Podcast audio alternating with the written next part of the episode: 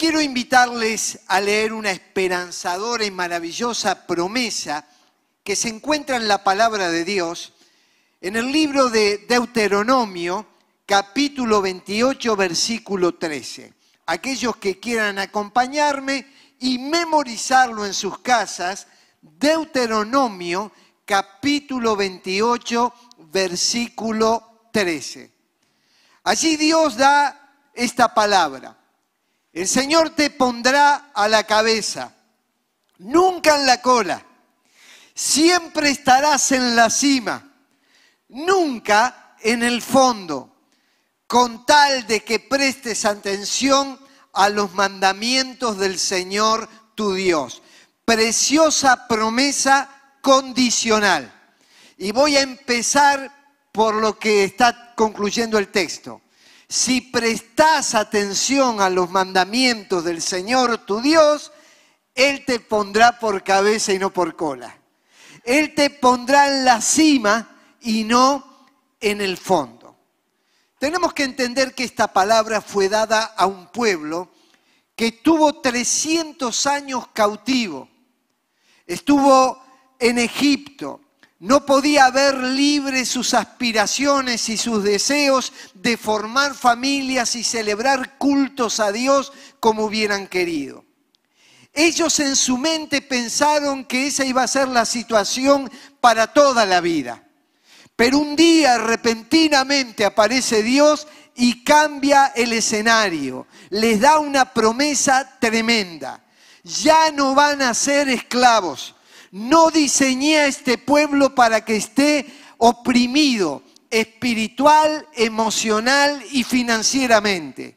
Yo quiero sacarlos a una tierra que no es la de Egipto. Es una tierra que fluye leche y miel. Está delante de ustedes. Hay un tránsito para conquistarla. Tendrán que ir hacia ese lugar. Habrán dificultades, pero finalmente mi promesa se cumplirá.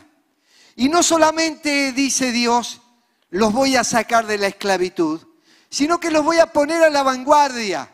Van a ser mirados y admirados por las naciones. Todos se preguntarán, ¿quién es el Dios que ha hecho tan grandes maravillas en medio de un pueblo que estaba oprimido?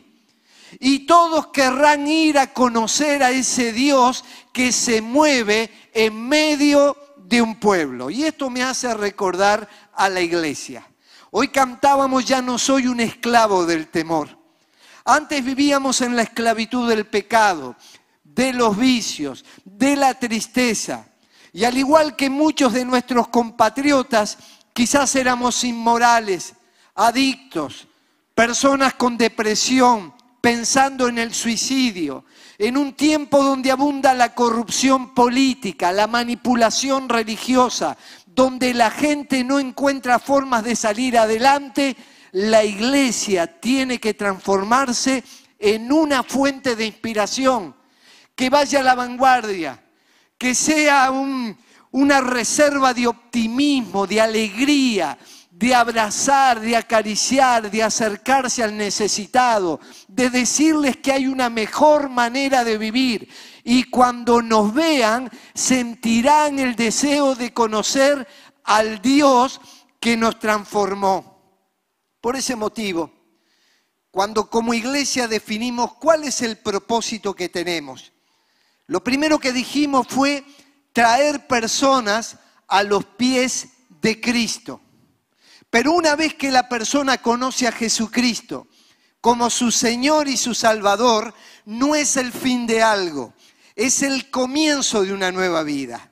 Es el comienzo de un nuevo tiempo, de una nueva estación. Se acerca la primavera, se acerca el verano, empieza a florecer la vida y el perfume de las flores que componen la gran congregación de la iglesia va a ser deleitoso para aquellos que se acerquen.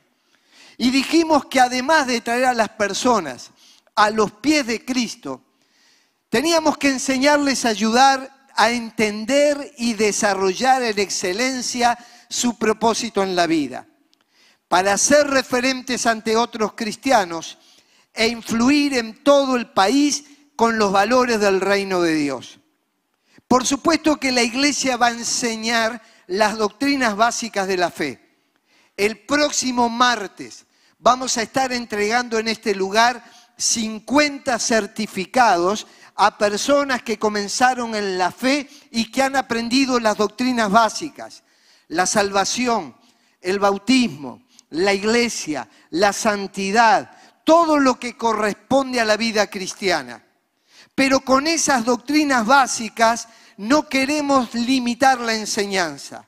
Ahora queremos ir hacia tres vocablos que van a ser marcados en esta mañana. Excelencia, referencia e influencia. Por eso dijimos en el propósito de la iglesia, esto nos iba a caracterizar. Comencemos hablando de lo que es excelencia. Podemos confundirlo con perfección, lo cual nunca ninguno de nosotros va a llegar. Una vez yo escuché el diálogo entre un padre y un hijo. El hijo había llegado con mucho entusiasmo trayendo en sus notas un 8 de promedio. Y el padre no lo miró con buena cara, aspiraba que el hijo tuviera 10 y se lo hizo sentir y el hijo se fue defraudado.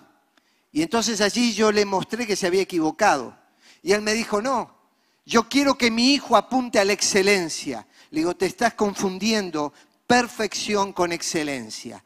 La excelencia tiene que ver con dar lo mejor de nosotros, poner el corazón, hacer nuestro máximo esfuerzo. Y sin duda, algunos seremos ocho, otros seremos diez y otros seremos seis en las notas, pero habremos dado lo mejor que tenemos. A mí me encanta decirle a la gente cuando de alguna manera alguno puede pensar, pastor, ¿por qué no predica mejor? ¿Y por qué no me sale mejor? Lo que yo quiero es poner lo mejor que tengo, lo máximo que sé. Y eso es la excelencia, dedicarnos a cultivar los valores superiores. Ahora, nosotros a veces nos equivocamos y hacemos un dualismo bueno y malo y con eso rotulamos todas las cosas. Pero el peor enemigo de la excelencia es lo mediocre aquello que teniendo el potencial de alcanzar mejores objetivos y lugares, se conforma con lo que tiene y no hace un esfuerzo. Y lo más lamentable es dedicarse a envidiar el éxito que otros tienen y no hacer nada para avanzar en la vida. Por eso, una vez leí una ilustración que creo que es oportuna para entender el concepto de excelencia. Un campesino fue a una montaña, y encontró un huevo de águila. Y como él tenía un gallinero, lo trajo para empollar en medio de las gallinas. Pasó el tiempo, nació el ave y vivió rodeado de esas gallinas. Y un día ve surcando por los aires al águila. Y dice, ¿quién pudiera levantar vuelo como ella? ¿Quién pudiera alcanzar las alturas y divisar la tierra desde un lugar tan privilegiado? Pero él dice, lástima que yo nací en este gallinero y soy gallina. Y las demás gallinas también le decían, no vas a poder jamás levantar vuelo. Aquello que había sido diseñado por Dios para llegar a alturas impensadas para el homre, dominar los aires y ver la realidad desde otro punto de vista, se había limitado por las circunstancias, por lo que otros le decían y por negligencia. Isaías vivió en un tiempo donde la gente le decía, esto es imposible. Y él dice, los que confían en el Señor renovarán sus fuerzas, volarán como las águilas, correrán y no se fatigarán, caminarán y no se cansarán. Hoy Dios nos llama a desarrollar actitudes de excelencia. Nos capacitó, nos preparó y nos puso en la tierra para que demos lo mejor hacia Dios y hacia nuestros semejantes. En segundo lugar, el vocablo referencia. Se define como el que se destaca en una actividad, profesión o tarea, siendo un buen exponente de la misma y un ejemplo a imitar. Los referentes no abundan. Donde usted lo encuentre, trate de mimarlo, cuidarlo, tenerlo en un lugar de privilegio, porque estos referentes son los que aparecen en las familias, en las empresas, en las naciones, en las iglesias, y son visualizados por otros e inspiran la vida de muchísima gente. Aún después de su partida de este mundo, la gente va a hacer referencia a la conducta, a las palabras, a los que enseñaron estas personas que han marcado nuestra vida. Todo referente es importante, pero no todos los importantes son referentes. Usted va a encontrar una gran cantidad de personas que han logrado éxito según los criterios del mundo, fama, popularidad, riqueza, prestigio, honores, los cuales no estarían mal si fueran en un marco ético correcto. Pero cuántas personas lo han logrado resbalando en sus comportamientos y aunque son importantes para el mundo, no deben transformarse en nuestros referentes. Y el tercer vocablo es el vocablo influencia. Significa autoridad y ejercer presión moral sobre alguien. Una persona de influencia tiene autoridad. Pero a diferencia de lo que muchas veces suponemos, existe una enorme diferencia entre influir y manipular. Y también existe una enorme diferencia entre tener autoridad y ser autoritario. La historia de la humanidad nos recuerda la diferencia entre esto. Por ejemplo, Hitler fue un hombre que tuvo ambas cosas que aquí se mencionan movilizó un pueblo, le generó un empuje, los manipuló y fue autoritario sobre ellos. ¿Qué generó? Muerte, destrucción y tragedia. Es como dijo Jesús, como ustedes saben, los gobernantes de las naciones oprimen a los súbditos y los altos oficiales abusan de su autoridad, pero entre ustedes no debe ser así. Al contrario, el que quiera hacerse grande entre ustedes deberá ser su servidor. Aquí estamos hablando de una influencia basada en el servicio a los demás, basada en la entrega al prójimo y no en obtener algo de él. Los que influyen, y hoy se está hablando mucho de los influencers, y a veces algunos de esos influencers precisamente no nos están transmitiendo los mejores valores la influencia a la cual se refiere la Biblia y los comportamientos que vemos reflejados en muchas de las biografías tienen que ver con personas que sirvieron a Dios y sirvieron al prójimo y sus vidas fueron de bendición. A diferencia de un Hitler, tenemos el caso de Martin Luther King. Él en un momento empieza a luchar por los derechos de los afrodescendientes. Había segregación racial. Y la gran lucha comenzó cuando una mujer de raza negra no podía viajar en el bus sentada en un lugar que le pertenecía a la gente blanca.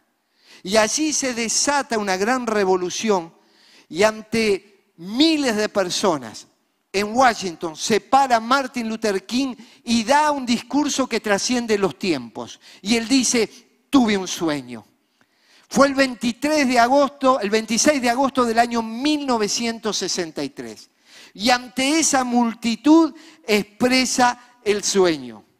Yo sueño con que mis hijos y los hijos de todos vivan en una nación en la que no se les juzgue por el color de la piel, sino por la cualidad de su carácter. Estaba defendiendo al ser humano, al prójimo, buscando la igualdad. Y décadas después, en ese mismo país de segregación racial, donde una mujer de raza negra no se podía sentar en el bus, un presidente se sentó como primer mandatario en la silla donde habría de gobernar la nación. Todo tuvo que ver con personas que empezaron a generar excelencia, referencia e influencia.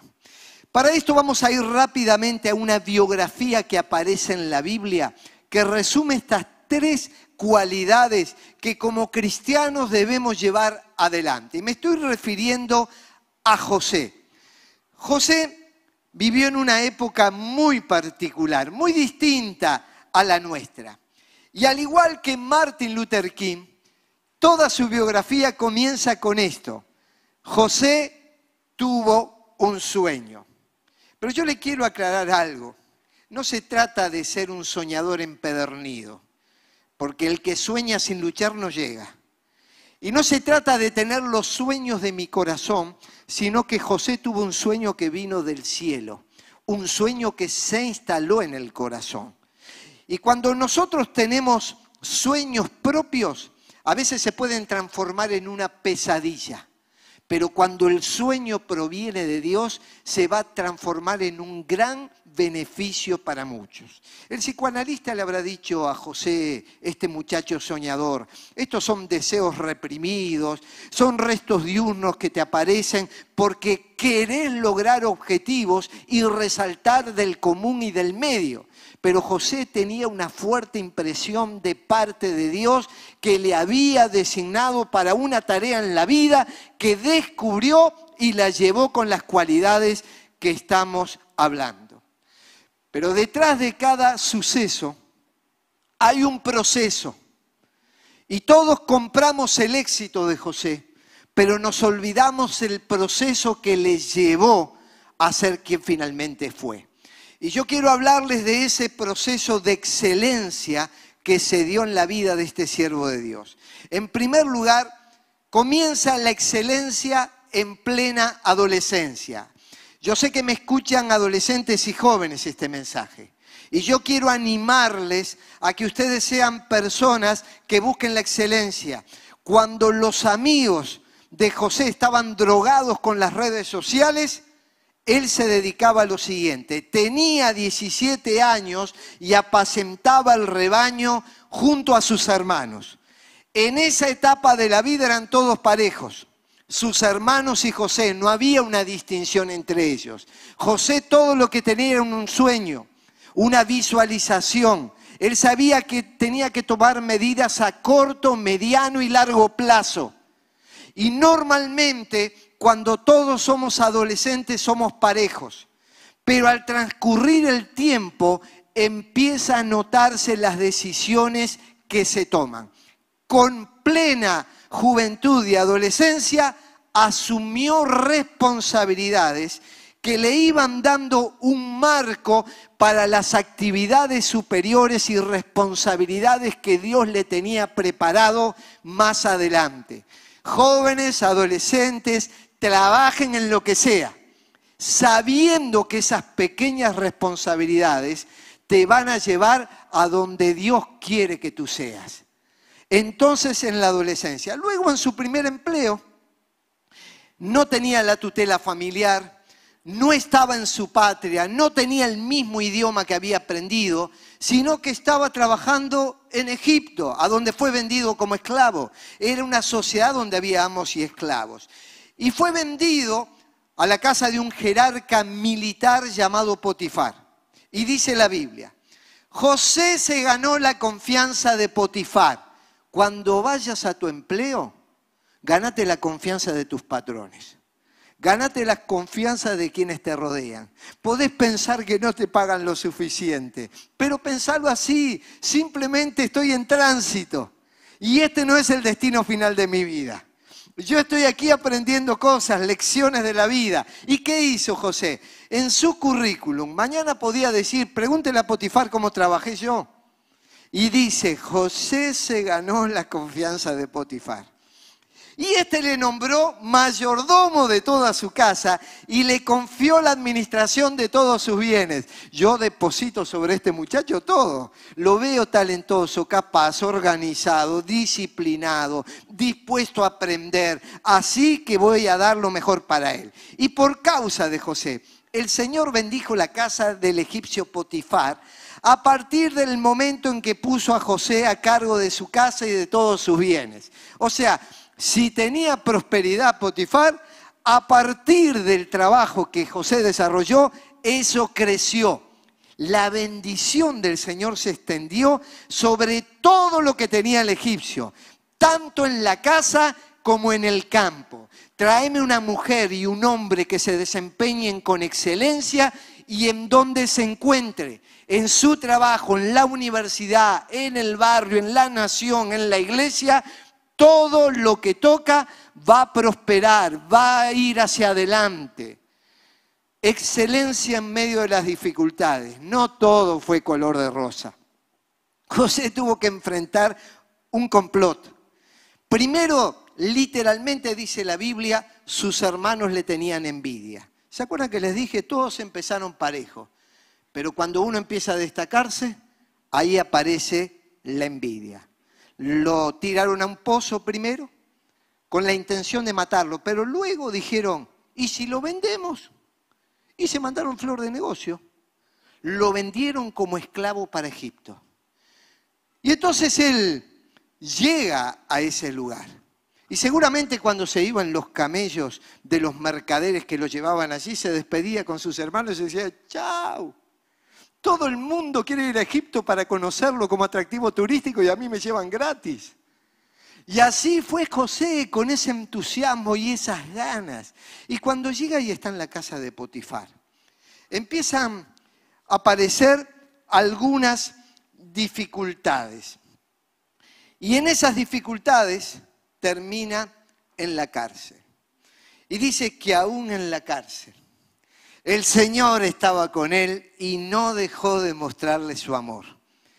Hizo que se ganara la confianza del guardia de la cárcel, el cual puso a José a cargo de todos los prisioneros y de todo lo que allí se hacía.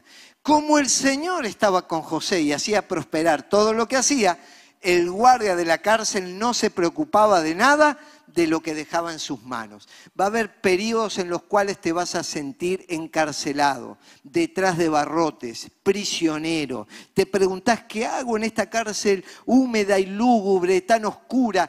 ¿Qué es lo que estoy haciendo aquí? ¿El Señor estará conmigo? Mirá lo que pasó con José. Dios estaba con José en medio de esa cárcel y ahí lo estaba preparando para un escenario mayor y mejor. José no lo sabía, pero formaba parte de lo que Dios estaba tratando en su propia vida. Así que fue excelente en medio de las dificultades. En vez de amargarse, resentirse y enojarse, terminó como jefe de la cárcel y el carcelero le dio hasta las llaves para que cuidara a los presos. Fíjense la confianza, no importa la situación y el momento. Si estás viviendo un tiempo de dificultad, no pierdas la cualidad de manejarte y actuar con excelencia. También excelencia en medio del éxito. Y el éxito le llegó, le sonrió. Y esta es una etapa muy difícil. Porque cuando la vida nos sonríe, cuando logramos con creces lo que queremos, cuando nuestros objetivos fueron logrados y ahora tiene prestigio, reconocimiento social, dinero, ya no hay un complot contra él, sino el apoyo, ya no lo manda el jefe a la cárcel, sino que el rey lo pone en lugares de privilegios, allí aparece también la posibilidad de resbalar y de vengarse de sus hermanos y de llegar a perjudicar a aquellos que intentaron hacerle daño. Pero aún así, teniendo todo el poder en sus manos, siguió obrando con excelencia.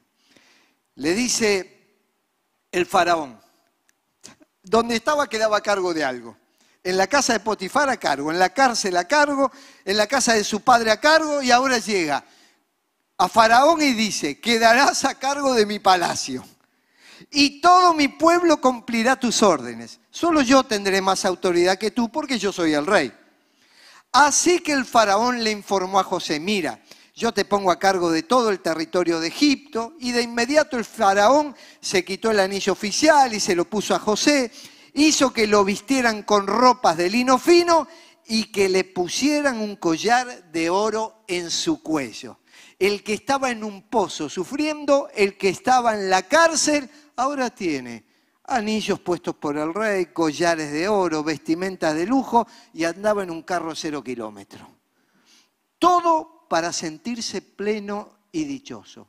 en medio del éxito, siguió manteniendo actitudes excelentes. Sea cual fuere la situación, estate allí. Mira lo que dice, lo invitó a subirse al carro reservado para el segundo en autoridad y ordenó que gritaran, abran paso, abran paso. Y fue así como el faraón puso a José a frente de todo el territorio de Egipto. Por eso, en un libro sobre liderazgo leí esta frase que se le atribuye a Martin Luther King y que creo que es lo que todos nosotros tenemos que tenerlo para desarrollar actitudes excelentes. Si un hombre es llamado a ser un barrendero, debería barrer las calles de la misma manera que Miguel Ángel pintaba, que Beethoven componía música o que Shakespeare escribía poesía. Debería barrer las calles tan bien que todas las huestes del cielo y de la tierra se detengan para observar y decir, aquí vivió un barrendero que hizo su trabajo bien.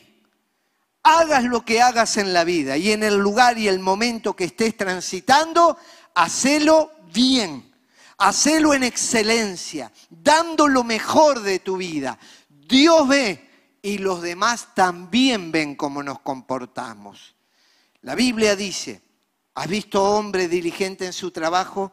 Delante de los reyes estará y nunca será un don nadie. En segundo lugar, vemos que este muchacho fue una persona de referencia. Es una referencia de actitudes morales y cualidades éticas que traspasaron la presión que él estaba viviendo. Cuando estaba en casa de Potifar, la mujer del militar egipcio pone sus ojos codiciosos sobre el joven. Y dice la Biblia que era muy bien parecido y causaba buena impresión. No le faltaba nada a este. ¿eh? En donde estaba era un cra. Se desempeñaba exitosamente y para colmo de mal le tenía pinta.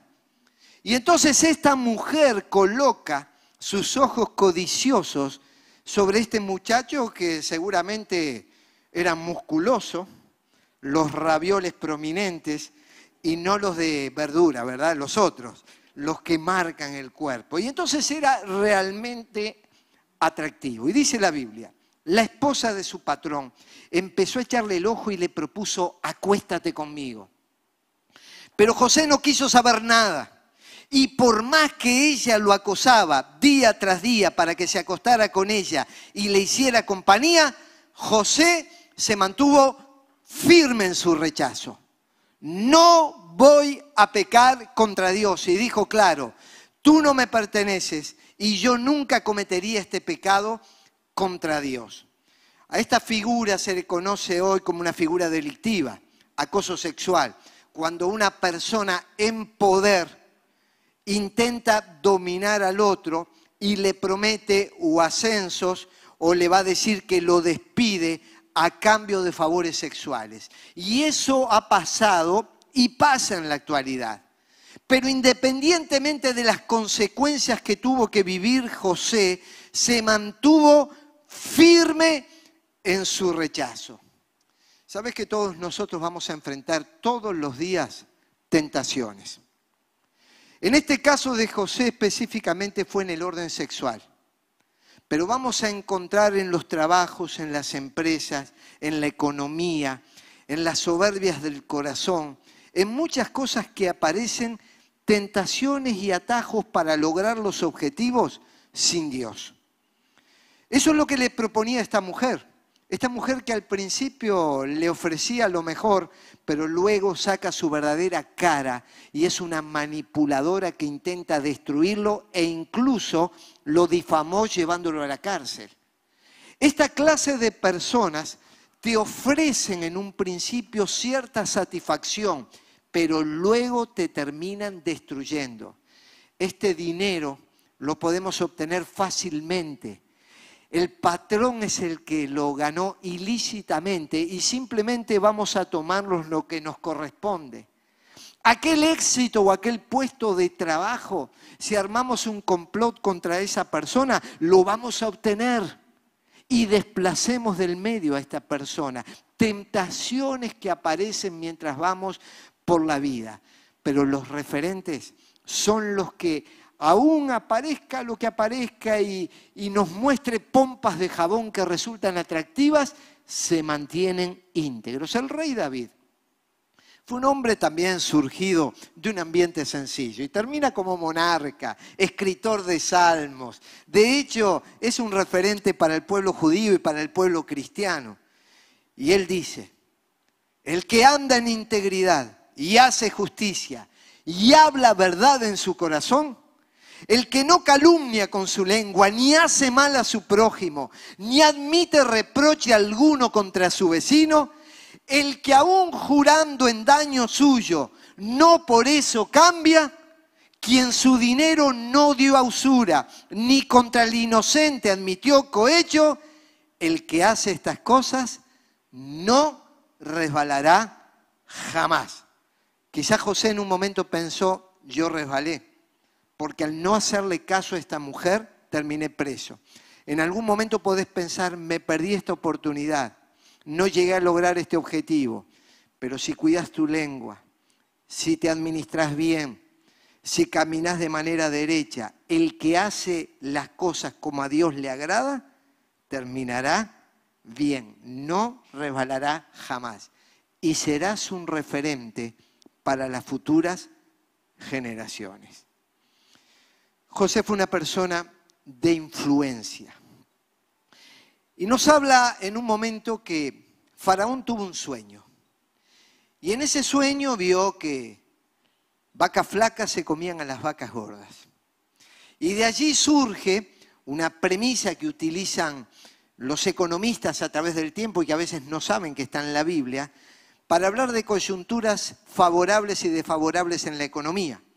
Y nos dicen los años de vacas flacas y los años de vacas gordas. Es así que entonces él empieza a sentir de manera especial que algo estaba por suceder.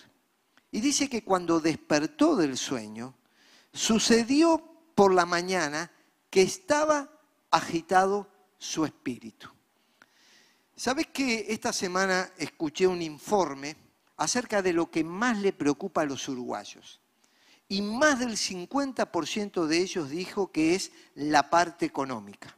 La pandemia trajo desempleo, fábricas que cerraron, negocios que no pudieron pagar el alquiler y cerraron sus puertas, aumentó el desempleo, los despidos y algunos que tenían grandes ilusiones y habían hecho inversiones lo vieron perderse.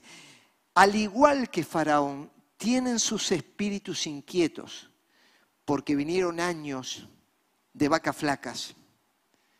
Y entonces se tragaron a las vacas gordas. Pero allí aparece algo que es muy importante. El faraón es informado de que José interpretaba sueños. ¿Y de dónde sacó esta información faraón? ¿Se acuerdan cuando José estuvo preso? Interpretó los sueños de los que estaban en la cárcel. Y nunca sabía que al hacer eso se le estaba abriendo el camino para más adelante interpretar los sueños de Faraón. Prepárate donde sea, sé fiel donde estés. Es allí donde Dios nos empieza a preparar para las grandes cosas que se avecinan. Y aunque Él estaba interpretando los sueños a un simple preso, ahora estaba armando un camino para toda una nación que habría de transformarse en el granero del mundo. Porque le dice Faraón, he oído decir de ti que oyes sueños para interpretarlos. Y respondió José a Faraón diciendo, no está en mí. Será Dios el que da la respuesta propicia a Faraón. Observen la diferencia entre los sueños de Dios y los sueños del hombre. A nosotros nos dicen, cumple tus sueños, logra tus sueños. Y José está diciendo otra cosa. Dios es el, que coloca sueños. Y Dios es el que ayuda a interpretar los sueños, a discernir cuando un sueño es de Dios y cuando un sueño no es más que pura carne y deseo del ser humano de obtener lo que, lo que la carne pide, lo que la naturaleza humana nos pide. Y dice que Dios le está mostrando lo que hacer. Están por venir siete años de mucha abundancia en todo Egipto. Entonces, ¿qué vas a hacer cuando hay abundancia? Compra bienes, servicios, gastalo. A los que le seguirá siete años de hambre, 14 años después. Y que harán olvidar toda la abundancia que antes hubo. Iba a venir una pandemia que iba a llevarse la abundancia de Egipto. Y el hambre acabará con Egipto, con toda esa opulencia, con esa grandeza, con las pirámides, con los camellos tan importantes que tienen.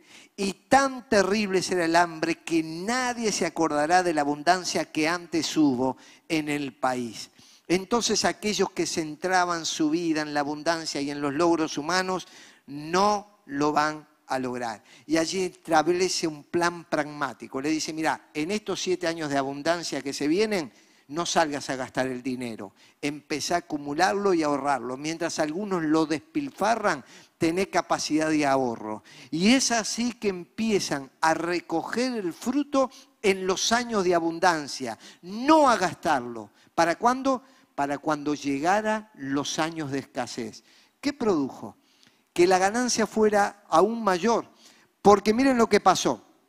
El faraón debía buscar un hombre competente y sabio para que se haga cargo de la tierra de Egipto.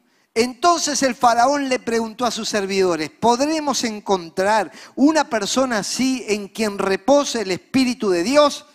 Luego le dijo a José, puesto que Dios te ha revelado todo esto, no hay nadie más competente y sabio que tú. Quedarás a cargo de mi palacio y todo mi pueblo cumplirá tus órdenes.